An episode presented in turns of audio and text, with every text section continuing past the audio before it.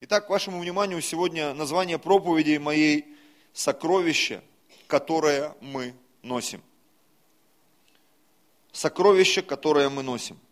Первое место, в которое я хотел бы заглянуть, это второе послание Коринфянам, 4 глава, с 5 стиха. «Ибо мы не себя проповедуем». Это очень сильное откровение. Мы не себя проповедуем, братья и сестры. Не свою красоту, мышцы, кубики там, не знаю, красоту лица там, красоту своих слов. То, что мы делаем, оно намного серьезнее и важнее. Ибо мы не себя проповедуем, но Христа и Иисуса, Господа. Аллилуйя. Наша жизнь – это проповедь Господа, в которого мы верим. Аминь. Возможно, человек светский, если бы он зашел сюда, и он бы все это услышал, вещи, которые мы обсуждаем здесь, фразы, вот эти лозунги, возможно, призывы, он бы сказал, сто процентов сектор, сто процентов какая-то ограниченная организация. Но мы уже давно верующие. И мы знаем, что мы не ограничены Богом на самом деле ни наш разум, ни наше сердце, ни наши тела, ни наши финансовые возможности, ни наши интеллектуальные возможности. Нет, это наше добровольное решение. Наша жизнь – это проповедь Евангелия. Аминь. И если ты забыл об этом, я хочу тебе сегодня напомнить, что на самом деле мы оказались в церкви, и Бог готов нас благословить. Я не знаю, сколько лет ты верующий, но я хочу тебе снова напомнить, Бог желает тебя благословить. Бог желает тебя сделать богатым. Бог желает тебя сделать умнее. Бог желает тебя сделать мудрее, сильнее, помазанней. Для того, чтобы ты проповедовал о нем. Тут скажешь, а в чем смысл? Меня используют. Но послушай, если тебя не будет использовать Бог, тебя будет использовать мир. Если тебя не будет использовать мир, тебя будет использовать твоя плоть, амбиции. Аллилуйя. Потому что человек, он так устроен, он находится под влиянием окружающей его атмосферы. Поэтому нам, братья и сестры, нужно находиться в правильной атмосфере. Уж лучше правильная атмосфера пусть влияет на нас. Аллилуйя. Мы можем поговорить с вами после служения, если вы хотите, хорошо? Просто запоминайте все, записывайте, и потом сядем и обсудим все, хорошо? Все, спасибо. Атмосфера. Атмосфера, которая влияет на нас, она и формирует нас как личность. Ну согласитесь, ты можешь идти по улице в нашем большом городе и видеть, какая атмосфера влияет на людей. Ну согласитесь, зайди на железнодорожный вокзал, и ты увидишь грязных, неумытых, зачуханных, вонючих людей, и ты поймешь, в какой атмосфере они находятся. Приедь в Москва-Сити, поднимись на какой-то из там, этажей в бизнес-центр, и ты увидишь там других людей. Приди в какой-то спортклуб – фигурное катание, борьба, и ты увидишь там других людей. Согласитесь, атмосфера, в которой мы находимся, она влияет на нас. Аминь. И даже та церковь, в которую ты ходишь, она влияет на тебя. И в Библии написано, какой Бог, такие и поклоняющиеся Ему. Аллилуйя. Люди, глядя на нас, они могут составлять представление, какой Бог, в которого мы верим. И наша задача постараться показать Бога на самом деле таким, какой Он есть. И если для тебя Бог ограниченный, если для тебя или для меня Бог жестокий, злой, не дающий там ничего, или такой дедушка с молотом, то и атмосфера, которую мы несем, она будет говорить об этом. Но я бы хотел, чтобы люди, которым я проповедую, с которыми я общаюсь, они видели любящего Бога святого, благословенного, помазанного, Бога, желающего позаботиться о каждом человеке и принести свою любовь в каждый дом и в каждое сердце. И это очень важно. Еще раз прочитаю. Ибо мы не себя проповедуем, но Иисуса, Христа, но Иисуса Христа Иисуса, Господа, а мы рабы ваши для Иисуса. Потому что Бог, повелевший из тьмы воссиять свету, озарил наши сердца, чтобы просветить нас познанием славы Божьей в лице Иисуса Христа. Аллилуйя. Бог, повелевший из тьмы воссиять свету, озарил наши сердца, дабы просветить нас познанием славы Божьей в лице Иисуса Христа. Просветить нас. Есть такая очень хорошая фраза в Писании. Если слепой ведет слепого, то оба упадут в яму. Помните, был такой герой в России, Сусанин, Иван Сусанин, полупроводник. Почему полупроводник? Потому что его там поляки попросили провести, а он их не провел. Умышленно, он завел их там в болото, в леса, и что-то там, все это нападение польское, оно остановилось. Так вот, мы, понятно, что он это сделал для страны. Наша задача людей привести к Иисусу. Наша задача позволить людям встретиться с Богом. И нам нужно научиться внутри себя преодолеть вот этот синдром полупроводника. И если ты не знаешь, о чем ты говоришь, если ты не знаешь Бога Отца, Его благость, Его любовь, Его святость, Его чистоту, э, то, что Он сделал для тебя, то люди, с которыми будем сталкиваться, они будут своими вопросами заводить тебя в тупик. И это порой прискорбно, согласитесь. Вот даже сейчас, если пойти на улицу, начать проповедовать, из-за того, что у многих из нас нет вот этого навыка, мы многие окажемся в таком состоянии, и мы от проповеди перейдем к спорам. Замечали? Когда ты давно не проповедовал, ты вышел на улицу, и вместо того, чтобы нести Евангелие, ты просто зацепился языками и начинаешь спорить. Когда я приезжаю, там, разговариваю там, со своими родственниками, друзьями, понятно, что я пытаюсь отшучивать, но в какой-то момент я вдруг понимаю, что мне порой не то, что слов не хватает, а мне не хватает атмосферы. Потому что даже не важно, что ты говоришь, а важна та атмосфера, которую ты приносишь. Помните, апостол Павел, он сказал такую вещь. Понятно, что он, ну не то, что схитрил, да, а он так по-еврейски, да, сказал. Он сказал, возможно, я невежда в слове, но не в познании. Да, нам порой не хватает слов. Нам не хватает примеров, как ведущим там, не знаю, с MTV или откуда, которые язык без костей не могут разговаривать сутками, да. Но когда у тебя правильная атмосфера, возможно, ты не многословен, но ты носитель этой атмосферы. И это очень важное состояние. Когда Иисус Христос, наш драгоценный Господь, Он умер и воскрес, и ушел на небо, и Его ученики пошли проповедовать, и их там забрали, наказали. Помните, там в одном из мест говорится, что э, глядя на них, все видели, что они люди не книжные, но между тем замечали, что они были с Иисусом. Замечали, что эти люди были не книжные, что, возможно, их слова, они были не такие правильные, не такие духовные, но то, ту атмосферу, которую приносили эти слова, она была правильная. Они узнавали, что то, что было, когда приходил Иисус, приходит и с этими людьми. И самое интересное, что когда мы смотрим на судьбу Петра, знаете, он как будто прошел такой коротенький путь Иисуса. Иисус воскресил девушку, Петр воскресил девушку. Иисус что-то сделал, Петр сделал. И причем все дошло до того, что даже тень Петра исцеляла. Что вот эта атмосфера, она так сильно выражалась в жизни этих людей, что порой им даже не нужно было проповедовать. Они просто приносили атмосферу в свою жизнь. И Э, в жизни тех людей, с которыми они встречались. Аминь. Идем дальше. Седьмой стих. Еще раз прочитаю шестой, потом седьмой. Потому что Бог, повелевший из тьмы воссиять свету, озарил наши сердца, дабы просветить нас познанием славы Божьей в лице Иисуса Христа. Мы просвещенные люди. Скажи сам себе сейчас, я просвещенный человек. Хотя, возможно, ты подумал, что-то я не особо просвещенный. Знаешь, когда мы становимся просвещенными? Когда Бог с нами начинает разговаривать. Я могу вам поделиться своими секретами. Когда я перестаю получать откровения, в мою жизнь приходит тревога.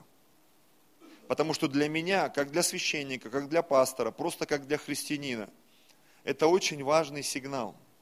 Если я читая Библию, смотря какие-то проповеди, слушая там что-то, я перестаю получать откровения, я понимаю, что в моей жизни очень маленькое присутствие Бога. Потому что там, где присутствие Бога умножается, там очень много откровений. Ты начинаешь получать откровение просто с какой-то космической силой, с космической э, скоростью по поводу своей семьи, своей жены, своего мужа, своей жизни. Когда ты выходишь проповедовать, у тебя миллион откровений, как спасать людей, что сделать. Когда ты занимаешься бизнесом, у тебя миллион откровений, что сделать. Когда ты ведешь какое-то служение, миллион откровений, миллион откровений, миллион откровений. Люди, носители славы Божией, это люди откровения. И Писание говорит, народ без откровения свыше не обуздан. Не обуздан. Что такое необуздан? Это когда человек из одной крайности кидается в другую, из одного в третье, с пятого на десятое, непоследовательность, начал, бросил, тут не доделал. Человек, в жизни которого есть откровение свыше, он как праведник, который во всяком деле успеет, что бы ни делал, за что бы ни взялся. Мы носители божественных откровений.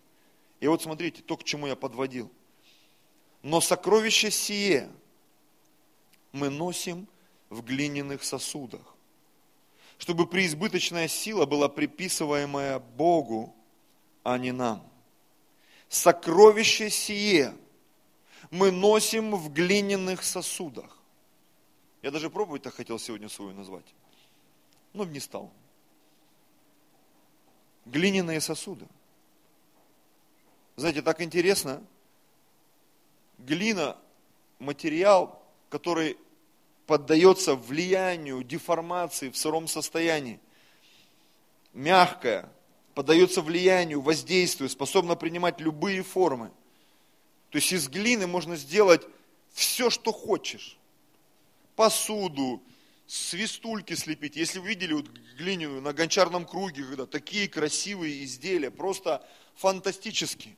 И когда горшечник, у него такой серьезный навык – он может такое сделать на гончарном круге, халилюя, или вне его, и думаешь, это точно из глины сделано, это так красиво, это так дорого.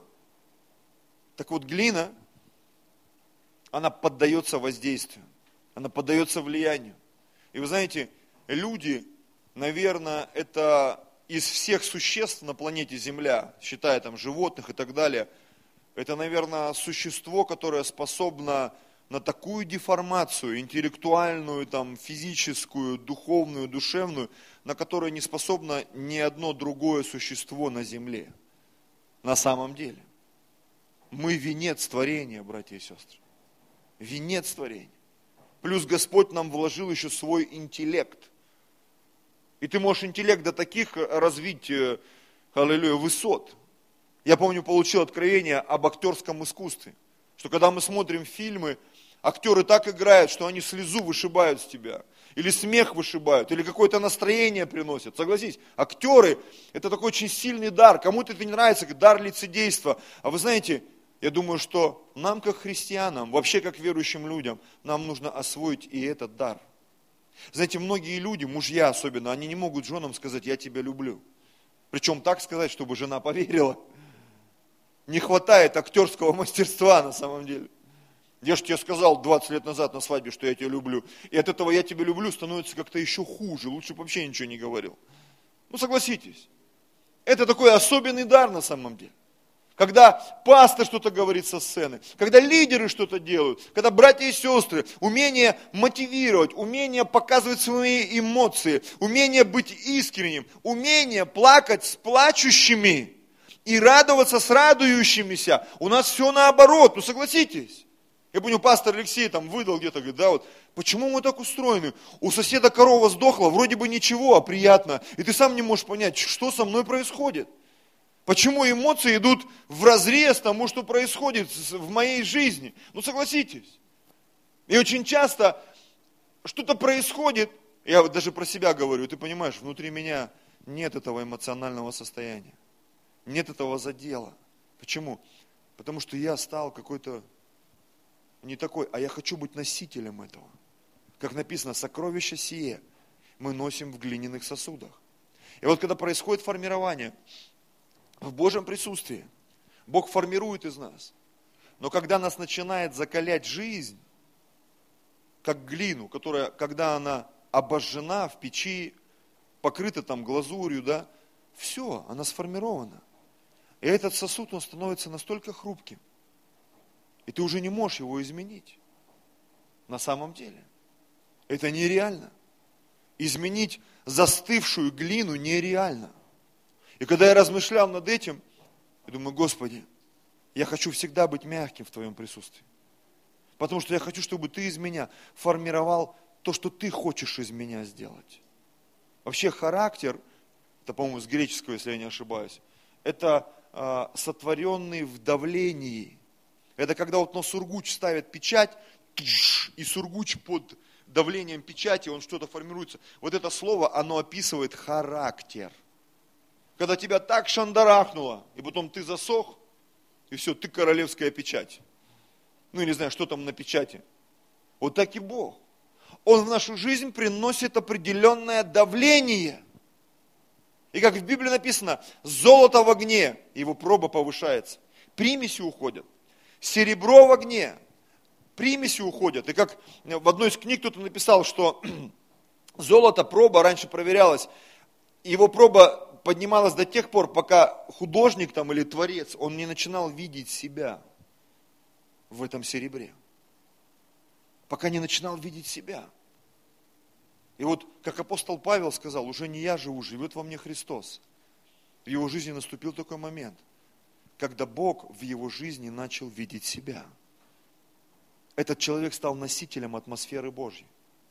Он стал носителем того сокровища, о котором мы говорим с вами. И знаете, это так интересно, несколько моих мыслей еще.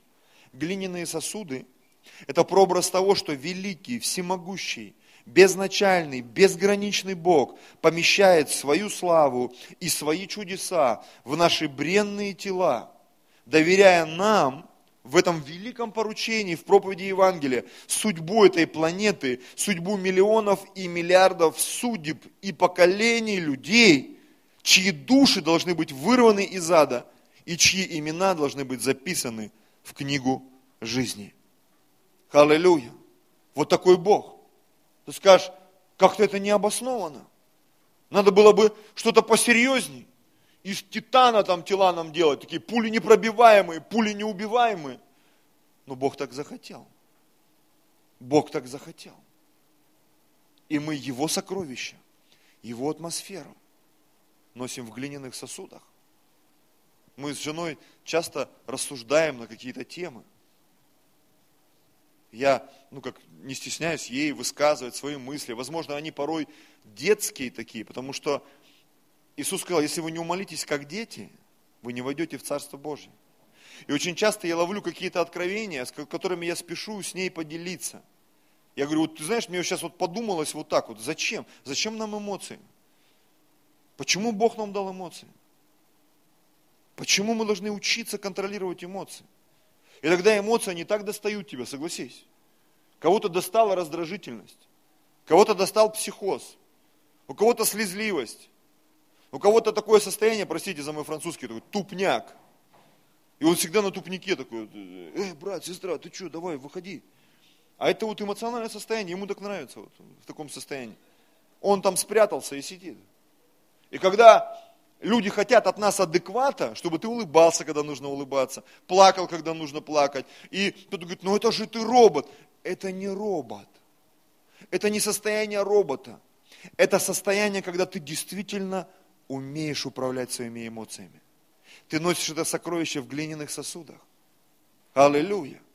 Знаете, когда я смотрю на актеров, которые за какие-то эмоции, за какую-то эмоцию, они получают там награду, миллионы долларов. Почему?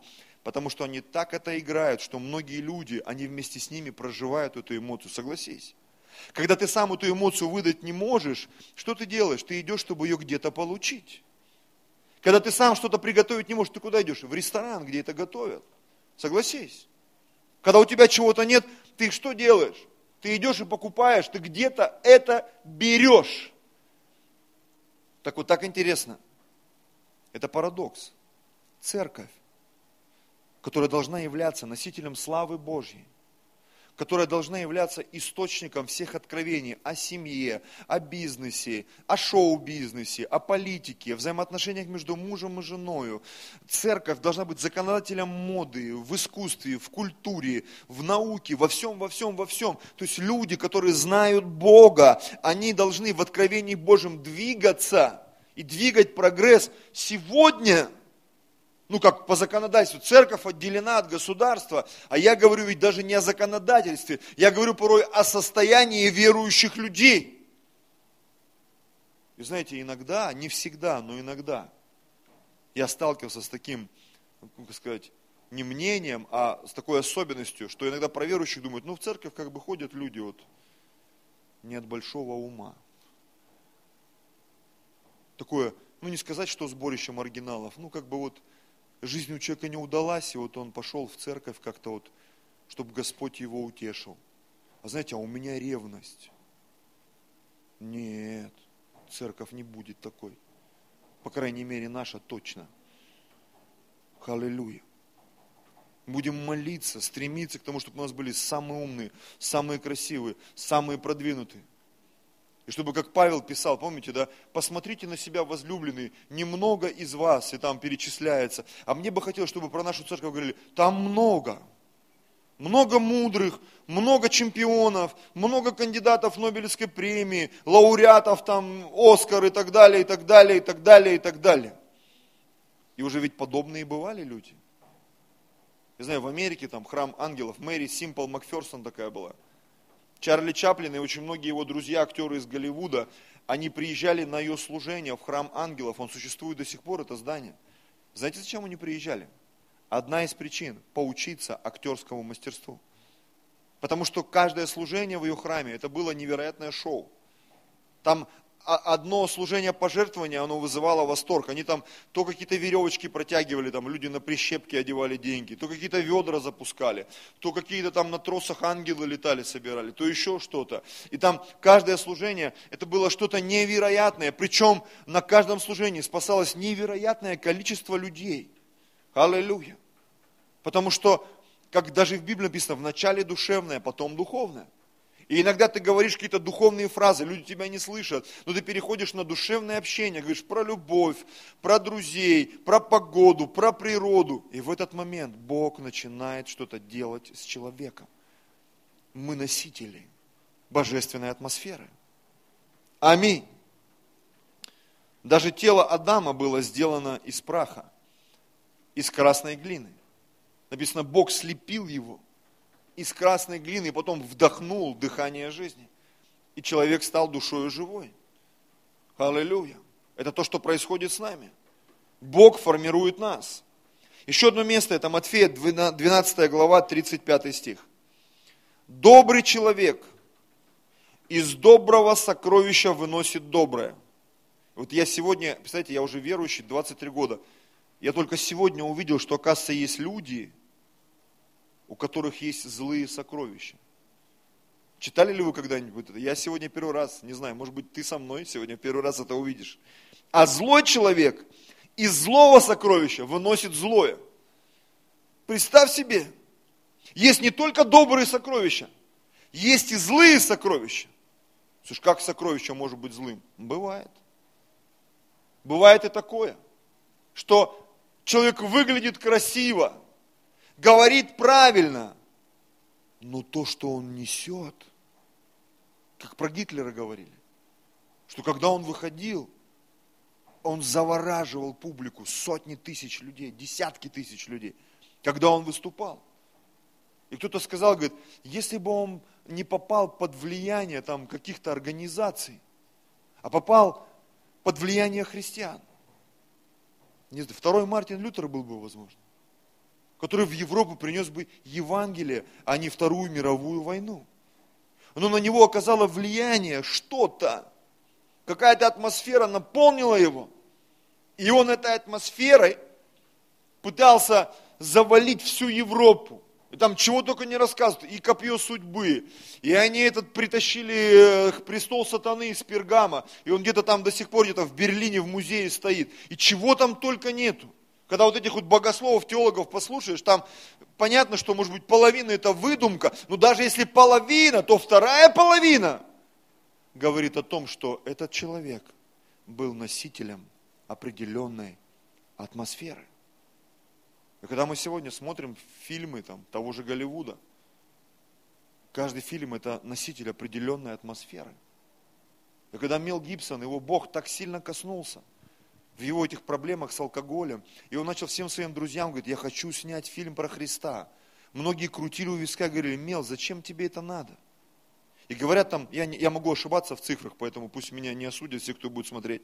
По-моему, он вложил свои деньги, порядка 15 миллионов долларов, а у фильма был там в несколько сот миллионов долларов заработок. Никто не верил, никто не хотел продюсировать. И там есть целая передача, наберите в ютубе, посмотрите, как этот фильм снимался – когда этот актер висел на кресте, и в крест ударила молния, говорит, меня там парализовало, его там обожгло, и говорит, я такие муки переживал, там кто-то исцелился во время съемок из актеров, то есть там происходило что-то невероятное. И помню, когда я пошел, я уже верующий был, я уже пастор был, я сидел в этом фильме, я, я не знаю, я в жизни так не рыдал. Это была такая атмосфера, скажу я вам. В каких-то новостях я так бегло увидел, что кто-то из епископов Ватикана, из вот этого там приближенного круга, посмотрев этот фильм, у него сердце остановилось во время фильма. Он такую эмоцию поймал. Представьте себе. Но тот же самый Голливуд, он может такие фильмы снимать, всякие чужие там, мистики, ужасы, после которых люди там столько бесов могут нахвататься. Потому что люди могут быть как носителями доброго сокровища, так и носителями злого сокровища. И вы знаете, я бы хотел, чтобы мы как церковь, мы не позволили дьяволу сделать из нас носители злого сокровища. Потому что однажды церковь уже попала под это влияние. И мы знаем историю церкви как темные века когда церковь запрещала какие-то учения, развитие науки, э, людей там пытали. И вообще, говорит, самые страшные пытки были придуманы в темные времена церковными религиозными деятелями. Когда людей сжигали на костре, там было объявлено это всякое колдовство, ворожба, и, что земля плоская. И там, если копнуть просто, ты понимаешь, что за всем за этим стояли религиозные умы. Вопрос, носителями чего они являлись.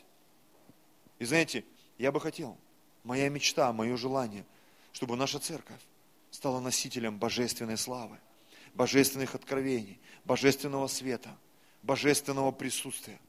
И знаете, что будет происходить? Люди будут слетаться на этот свет. Люди будут слетаться на это тепло.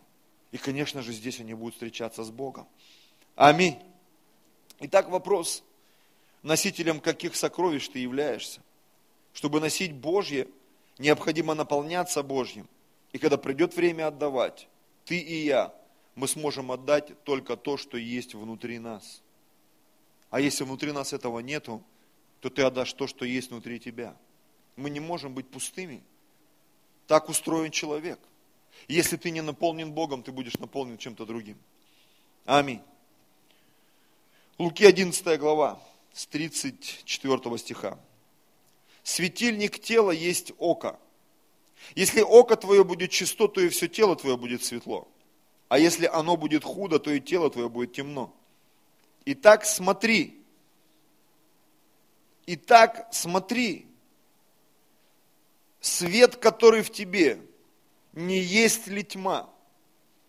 И вот в этом месте я бы хотел обратить внимание всех слушающих. Это прямая речь Иисуса Христа. Это не просто кто-то из людей Божьих сказал. Это сказал сам Иисус, Сын Божий.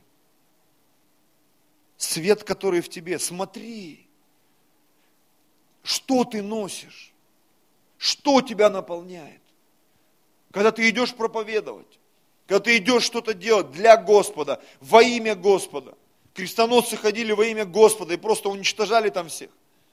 И потом до сих пор эта история иудеи, евреи, у них такое отношение к крестоносцам, христианству. Потому что просто люди приходили в Святую Землю, убивали всех. Крестовые походы. Это просто была резня, по сути. Под видом там, защиты святого там, государства и так далее, и так далее. свет, который в тебе, не есть тьма. Если же тело твое все светло и не имеет ни одной темной части, то будет светло все так, как бы светильник освещал тебя сиянием. Свет, который мы носим, братья и сестры, сокровище, которое мы носим, рано или поздно все тайное станет явным. Мы не сможем этого укрыть. В Библии написано, что добрые дела не укроются, и, и злые дела не укроются. Рано или поздно все становится явным. Такой простой, банальный пример я часто слышал на каких-то, ну, этих вот э, наставнических там встречах, когда, когда на тебя давят, на апельсин. С апельсина должен сок апельсиновый выдавливаться. И вообще с любого продукта, там, помидор, там, помидорный сок. Даже с картошки есть сок. Но когда ты давишь, а, а выходит что-то другое, не то, что должно быть, это настораживает, согласись. Это настораживает. Когда человек в метро улыбается такой, лучезарный, и вдруг ему кто-то наступил на ногу. И вдруг из этой лучезарного лица, из этих уст благословенных ты слышишь, твою там, ты-дын, ты-дын, или еще чего похуже. И это всегда такой вопрос, что там внутри. И ты сам порой не ожидаешь, что это есть тебе, да? Кто бывал в таких ситуациях? Пастор Алексей Ледяев даже формулу вывел, говорит, это ОРС, острая разоблачительная ситуация. Проверка, что внутри тебя. Загляни в себя. Сходи в метро в час пик, и ты узнаешь, кто ты есть. Иоанна, 9 глава, 5 стих. «Доколе я в мире, я свет миру». Это тоже прямая речь Иисуса. «Доколе я в мире, я свет миру». Пока я на этой земле, я носитель Его света. Все то, что говорил Иисус, я должен вот это откровение иметь внутри себя. Пока я на этой земле, я для кого-то свечу. Чуть там 10 лет назад, 15 лет назад мы столкнулись, ну не то что с проблемой, а с такой ситуацией, что когда ты приходишь куда-то, я от людей в церкви слышал, там в Сибири, когда был пастором, ты приходишь на работу, говорит, стоит тебе только заикнуться, что ты христианин. За тобой все начинают наблюдать. Какой ты христианин. Что там в туалете после тебя остается? Что там в столовой после тебя остается? Вообще, что после тебя остается? когда ты куда-то пришел, что-то сделал, с кем-то поговорил, и потом говорит, а, христианин, ну-ну. В большинстве случаев именно так. Как у нас один дедушка там на работу, ну такой пожилой человек. Я христианин, я там, начальник раз приехал, он спит. Второй раз приехал, он спит. И потом ночью в прикол взяли и кран угнали со стройки, сам начальник. Когда приехали утром, этот дедушка в панике, я не знаю, я ходил чуть ли не с ружьем там. Он говорит, а где кран-то? И это была такая история смешная. Так он даже умудрялся у нас на служении спать. И помню, однажды он наш выпал вот так в ряды, и у него слюна. И, раньше такая тема была, кто что-нибудь сегодня получил на служении? И он там больше всех руки поднимал. Он больше всех, как тот Леонов. Помните фильм «Большая перемена»? когда он дочери говорит, ты включи, говорит, там на кору мозга записывается. Во сне там уроки учил. Я помню, он как-то ко мне подошел, говорит, пастор, сейчас один сериал смотрю, а я вообще сериалы не смотрел. До последнего времени вообще вот как-то я не понимал, когда там 20 серий, мне уже страшно, думаю, как это, как это все вообще посмотреть. Я думаю, сейчас такой сериал, как-то он назывался там, что-то там слово ангел присутствует ну, как-то там назывался, и говорит, вот, пастор, вот хочу тебе сказать, вот все по Библии. И вы знаете, я же человек верующий. Думаю, что же за такой сериал, который я пропустил, где все по Библии? И реально я вот, такое есть слово, да, как схавал, да, проглотил это все. Я пришел домой, жене говорю, слушай, какой-то сериал, говорит, по телеку, там все как по Библии. Я одну серию посмотрел, там, где Алехандро с Педро ссорятся по поводу Изауры, там, вторую серию поставил, я понять не могу вообще, про что вот эта вот фигня по телеку идет, в чем смысл этого? И где-то меня на третьей серии меня осенило. Как в той песне, какой ты нафиг танкист, короче, как, какая Библия? Это чушь вообще полная. Но люди умудряются, вот, вот как, все как по Писанию. Какое Писание? Аллилуйя! Что ты носишь внутри себя? Вы знаете, мне бы не хотелось, чтобы мы вот такими были в глазах этого мира. Я столько историй слышал. Когда христиане там приходили, мы когда библейки учились, столько слышали. Один там пришел куда-то Евангелие проповедовать там, и к начальнику там в кабинет. Ну а тут ну, как курит. И он, сигарету потуши. А вы кто? Сын Божий. И он там набрал охранника, говорит, ребята, вот этого вот, чтобы он даже к зданию не мог подойти, сделайте так. Сын Божий. Потом одна тетя там в, мет... Э, в электричках проповедовала в Латвии. И пастор Алексею позвонил какой-то врач, там, заслуженный врач Латвии, друг его, они там для онкоцентра деньги собирали. И он говорит, пастор Алексей, ну вы объясните своим людям, ну зачем так проповедовать Евангелие? Он говорит, а что случилось? Да вот ваша сестра в электричке, там такая женщина, ну знаешь, тетушки, они же такие, всегда ревностно, не, не всегда понятно и правильно, но ревностно всегда. И вот она зашла в электричку, и что-то там проповедует, ну и, видимо, как-то так немножко не в тему. И кто-то из молодежи решил ее там подприколоть. Она говорит, приходите в церковь. Да не пойдем мы в вашу секту. И тут тетушку прорвало. Пойдешь, сын собаки женского рода. На всю электричку она как рявкнула. Аллилуйя. Электричка опешила, все поняли, надо идти. Раз тебя зовут, в таком стиле отказывать нельзя. Но согласитесь, носители, какой свет мы представляем, братья и сестры? Что мы несем в своей атмосфере? Когда ты проповедовал по Христа, про Христа, потом встал и что-нибудь как сделал неправильно, пнул кого-то, обматерил, извинился и ушел, да? И все поняли, о, смотри какой, точно христианин. Надо идти в церковь. Матфея 5 глава. Пожалуйста, музыканты. 13-14 стих. Вы соль земли. Если же соль потеряет силу, то чем сделаешь ее соленую? Она уже ни к чему не годна, как раз выбросить ее вон на попрание людям. Я помню, у нас был э, епископ Анатолий Гельманов, и я из его уст услышал этот пример, что, говорит, раньше, там, несколько тысяч лет назад, да, что соль не была, как сейчас в магазинах ты пошел и купил, что она была там в примеси, там в каких-то мешочках специальных. И говорят, э, а, она не была отделена, что она с разными примесями. Вот эти вот мешочки, их э, опускали, там, когда суп варился или что-то, и доставали. И когда вот этот мешочек переставал быть соленым, то есть вся соль уходила, оставалась только грязь, там что-то, этот мешочек выкидывали. Почему? Соль переставала быть соленой. Его выкидывали. И когда я этот пример услышал, думаю, как интересно что ты не можешь как выглядеть как соль, такой брат соль ходит, сестра соль, да? Но твое присутствие, твое поведение, твои слова, твоя проповедь, они производят эффект соли. И когда вот этот эффект, он начинает исчезать, ты понимаешь, люди не спасаются, атмосфера не меняется. Соль потеряла силу. Она уже не может производить никакой эффект. Вы свет миру не может укрыться город, стоящий наверху горы. И зажегший свечу не ставит ее под сосудом, но на подсвечнике и светит всем в доме. Тогда светит свет ваш пред людьми, чтобы они видели ваши добрые дела и прославляли Отца вашего Небесного.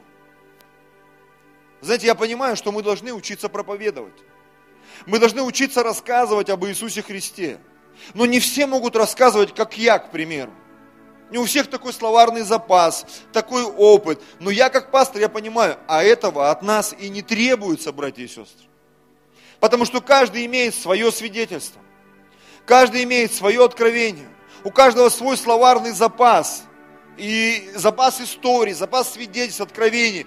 Но самое главное, что нас всех делает похожими и объединяет, это та атмосфера, которую мы несем, братья и сестры. Вот это самое главное. Вот это самое главное.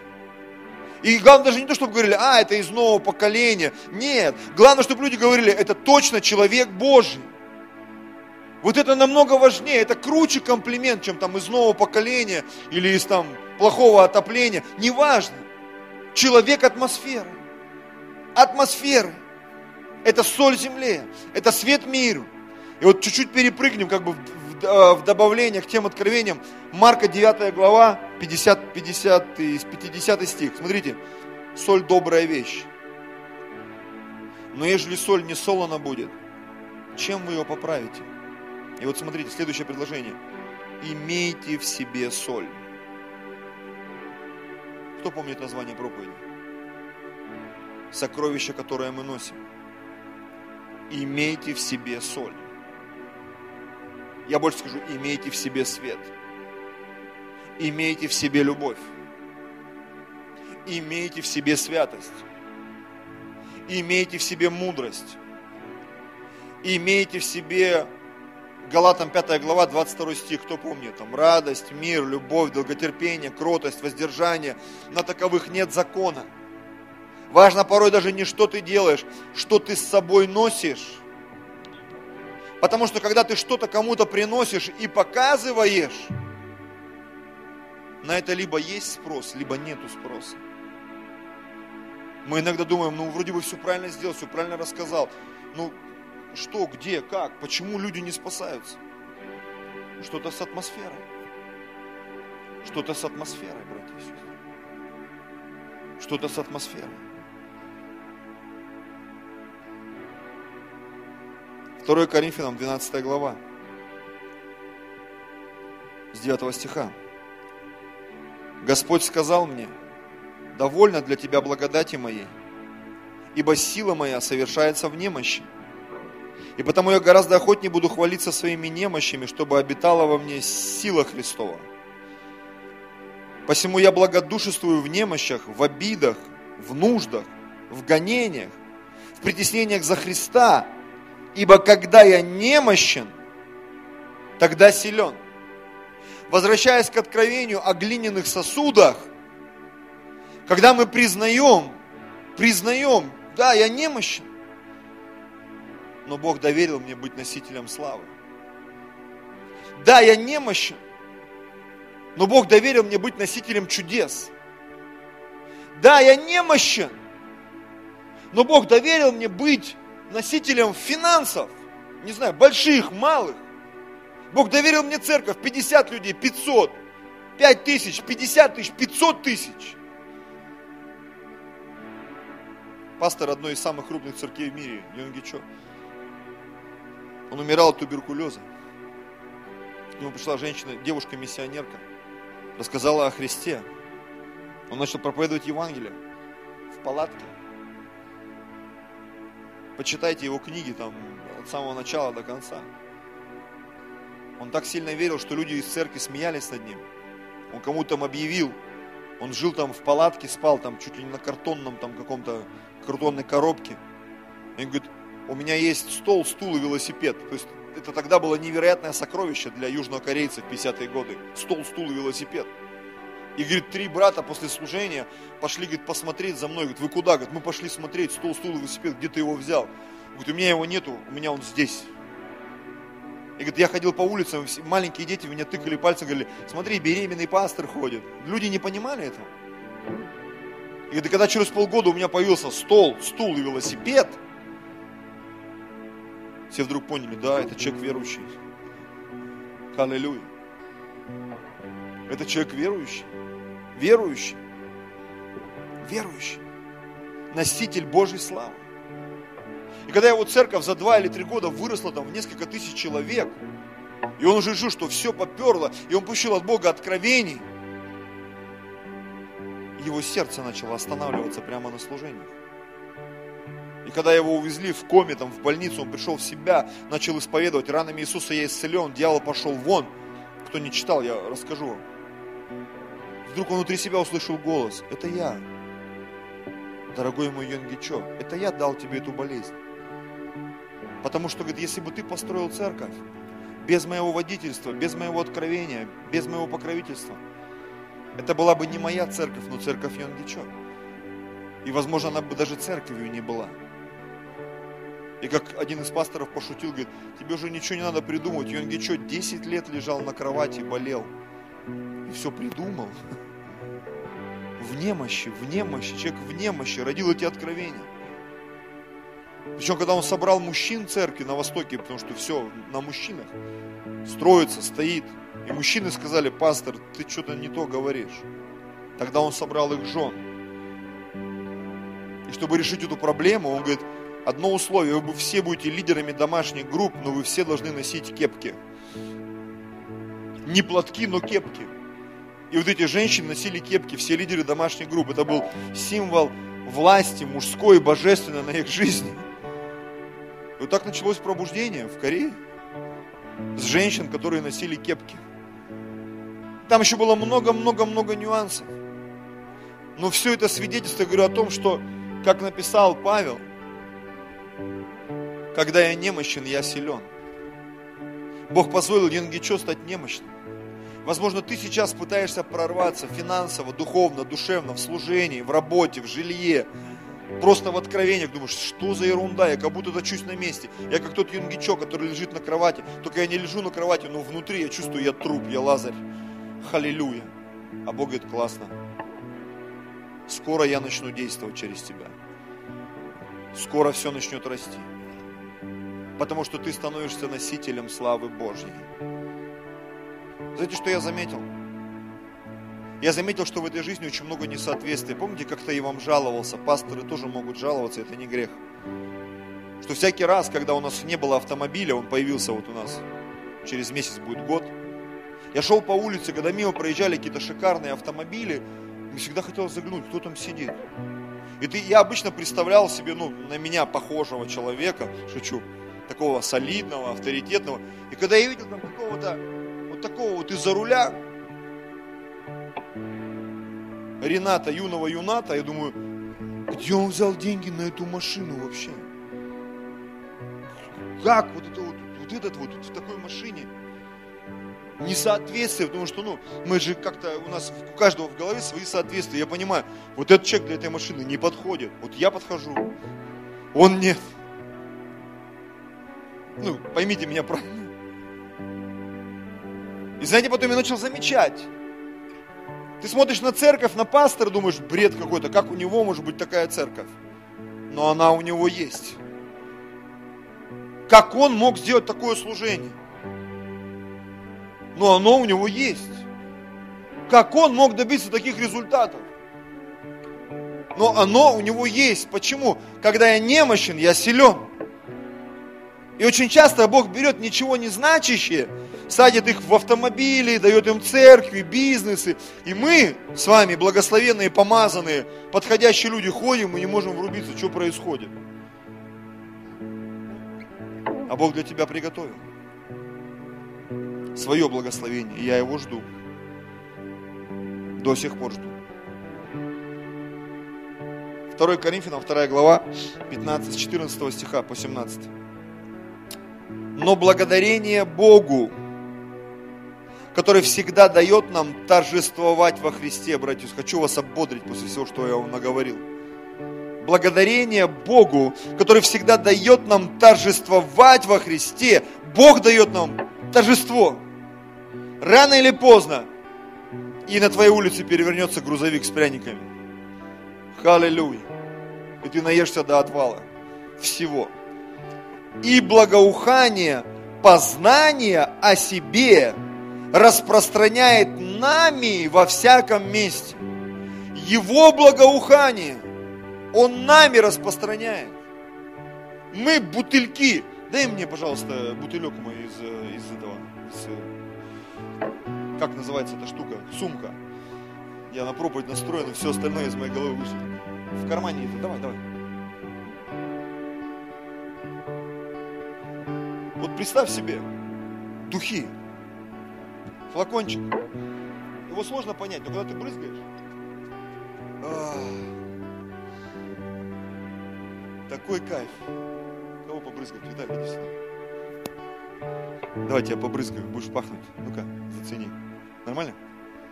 Слава Богу. Вот Господь берет нас, как написано, и благоухание, познание о себе распространяет нами во всяком месте. Мы носители этого благоухания, братья и сестры. И там, где люди тянутся к свету, к Богу, они начинают кайфовать. И говорят, фу, слава Богу, я нашел адекватную церковь адекватных братьев и сестер, адекватные песни, адекватная атмосфера. Тут все постятся, молятся. Как у нас один брат на домашку попал, потом общаемся, говорю, ну как тебе домашка? Он говорит, ну да, у нас как-то все по-другому. Говорю, как у вас? Говорю, ну у нас там то поспят, то давайте пожрем, то это. А у вас там читают, заставляют что-то говорить, общаться. Тебе, короче, там расслабляться не дают. И ты, говорит, сидишь как на экзамене, и так интересно.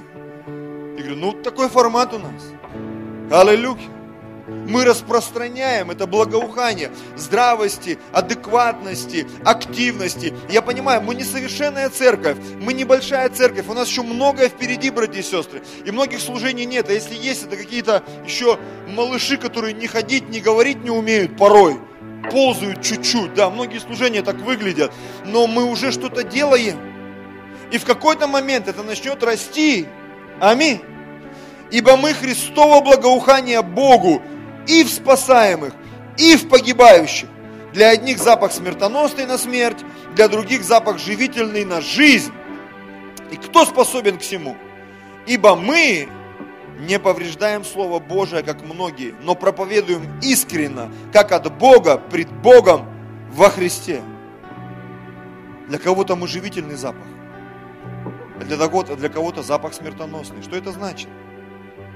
Я думаю, что вот это состояние благоухания, оно принесет то время, которое было в первоапостольской церкви. Когда я читал первые разы вот эти откровения, я думаю, Господь, как это? Там написано было так.